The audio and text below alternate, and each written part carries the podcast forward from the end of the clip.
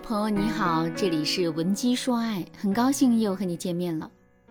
逛街的时候啊，你对男朋友说自己有点冷，结果呢，对方来了一句：“嗯，是挺冷的，冷就赶紧逛吧，早逛完早回家。”情人节的时候，你对男朋友说今天是情人节，不过你不打算过了，结果他直接对你来了一句：“ 我也是这么想的，那我就继续加班喽。”你来大姨妈了，肚子疼的要死。想要得到男朋友的安慰，结果呢？男朋友只对你说了一句：“多喝热水。”一次次接收到男人这样的反馈之后，你也感觉有点崩溃了。为什么这个男人永远都不知道我真正想要的是什么，也永远无法给到我正确的反馈呢？为什么这个男人就是不肯动动脑筋揣摩一下我的心思，而是一直这么呆，这么冷漠呢？难道是这个男人已经不爱我了？又或者，这个男人自始至终就没有怎么爱过我，这一切都是我的一厢情愿。当男人在感情中持续对我们低回应的时候，我们确实很容易会陷入到这种，我们确实很容易会陷入到这种自我怀疑当中。不过我要告诉大家的是，男人因为不爱我们，所以对我们低回应的情况其实啊并不多见。更常见的情况是，这个男人一直都很爱我们。可他根本就摸不透我们的心思，也根本不知道该如何表达自己，这才会让我们不满意的。为什么男人摸不透我们的心思呢？这一方面是因为男女之间确实存在很大的思维差异。就比如啊，男人是结果思维，可女人却是过程思维。拥有结果思维的男人会认为啊，情人节的礼物，情人节的礼物只要花了足够的钱就可以了。至于具体买了什么，这里面的差别其实不大。可拥有过程思维的女人则认为啊，情人节的礼物花多少钱只是一个方面，关键是男人花了多少心思，带给了他们多少美好的体验。你看啊，男女之间存在如此之大的思维差异，在买礼物的这件事情上，怎么可能轻易的达成一致呢？另一方面，男人摸不透我们的心思。这也是因为我们在表达自身的需求的时候太过于含蓄了。我们明明想在情人节的时候收到男人准备的礼物和惊喜，可是却正话反说，告诉男人我们不想过情人节。这就是一种对自身需求的含蓄表达。这种含蓄的表达本身是具有一定的积极意义的。比如说，我们通过这种含蓄的方式表达出我们要礼物的想法。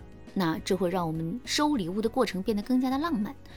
不过呢，我们也要清楚的认识到，这种含蓄的表达本身啊，也是有很多消极意义的。就比如啊，男人可能根本就读不懂我们的暗示，并且他最终也给不到我们想要的礼物。那这样一来，我们不仅无法过好这一个情人节，还会在男人的脑海中植入情人节，情人节也没那么重要的意识。如果真的是这样的话，之后我们再引导男人给我们买礼物就更难了。听到这儿，大家肯定很想知道，在男人面前正确表达自己的需求，同时让男人无条件满足我们的需求的方法是怎样的。下面我就来给大家分享两个实用的方法。如果你想在这个基础上学习更多的方法，也可以添加微信文姬零五五，文姬的全拼零五五来获取专业的指导。第一个方法，用男人能听懂的语言来表达我们的需求。如果啊，你的旁边坐着一个美国人，这个美国人不懂汉语，你也一点都不懂英语，在这种情况下，你会用汉语来跟美国人沟通吗？你会在用汉语跟美国人沟通完之后，要求这个美国人完全听懂你说的话吗？并且给到你想要的回应吗？肯定不会，对吧？因为这根本就是一件不可能做到的事情。其实啊，我们完全可以把我们和男人之间的沟通看成是一个完全不懂英文的中国人和一个完全不懂汉语的美国人之间的沟通。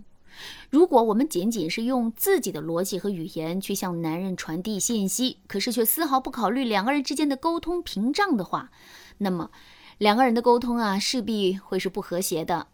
可是。如果我们能够站在男人的角度，用男人能够听懂的语言来表达我们的需求的话，那么男人肯定能够更加的容易满足我们。那举个例子来说，逛街的时候，我们突然感觉有点冷，于是啊就想让男人绅士一点，主动把身上的外套脱下来披在我们的身上。在这种情况下，如果我们只是暗示男人自己有点冷的话，那么男人可能真像开头讲的那样啊，直接催促我们早点逛完，早点回家。可是如果我们换一种男人能听懂的语言去表达的话，最终的效果就肯定完全不一样了。就比如，我们可以对男人说：“快，你的队友就剩一滴血了。”赶紧闪现来救我！我快冻死了。这么一说，男人肯定就能清清楚楚的知道我们的诉求了。而且，男人不仅可以清楚的知道我们的诉求，他还知道该如何快速的做出回应。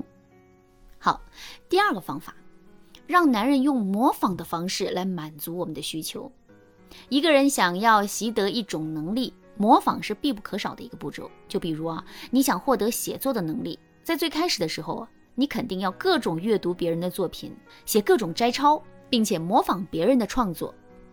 等到你积累到一定的程度之后，你就会有自己的创作风格，并且写出各种独属于自己的内容。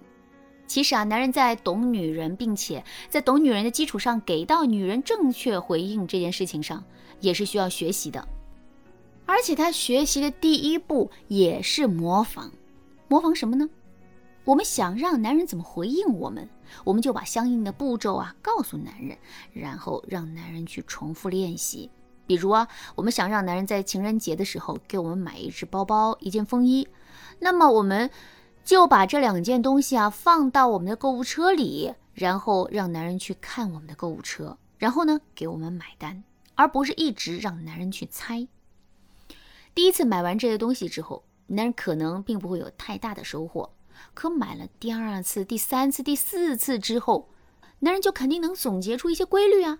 比如，我们平时都喜欢什么类型的东西？我们一般都会买什么价位的东西？等等。知道了这些规律之后，男人肯定就能慢慢学会给我们挑选礼物了。当然啦，有些男人很固执，在最开始的时候啊，根本就不愿意去模仿和学习，这可怎么办呢？如果你不知道该如何去引导男人的话，可以添加微信文姬零五五，文姬的全拼零五五来获取专业的指导。好啦，今天的内容就到这里啦，感谢您的收听。您可以同时关注主播，内容更新将第一时间通知您。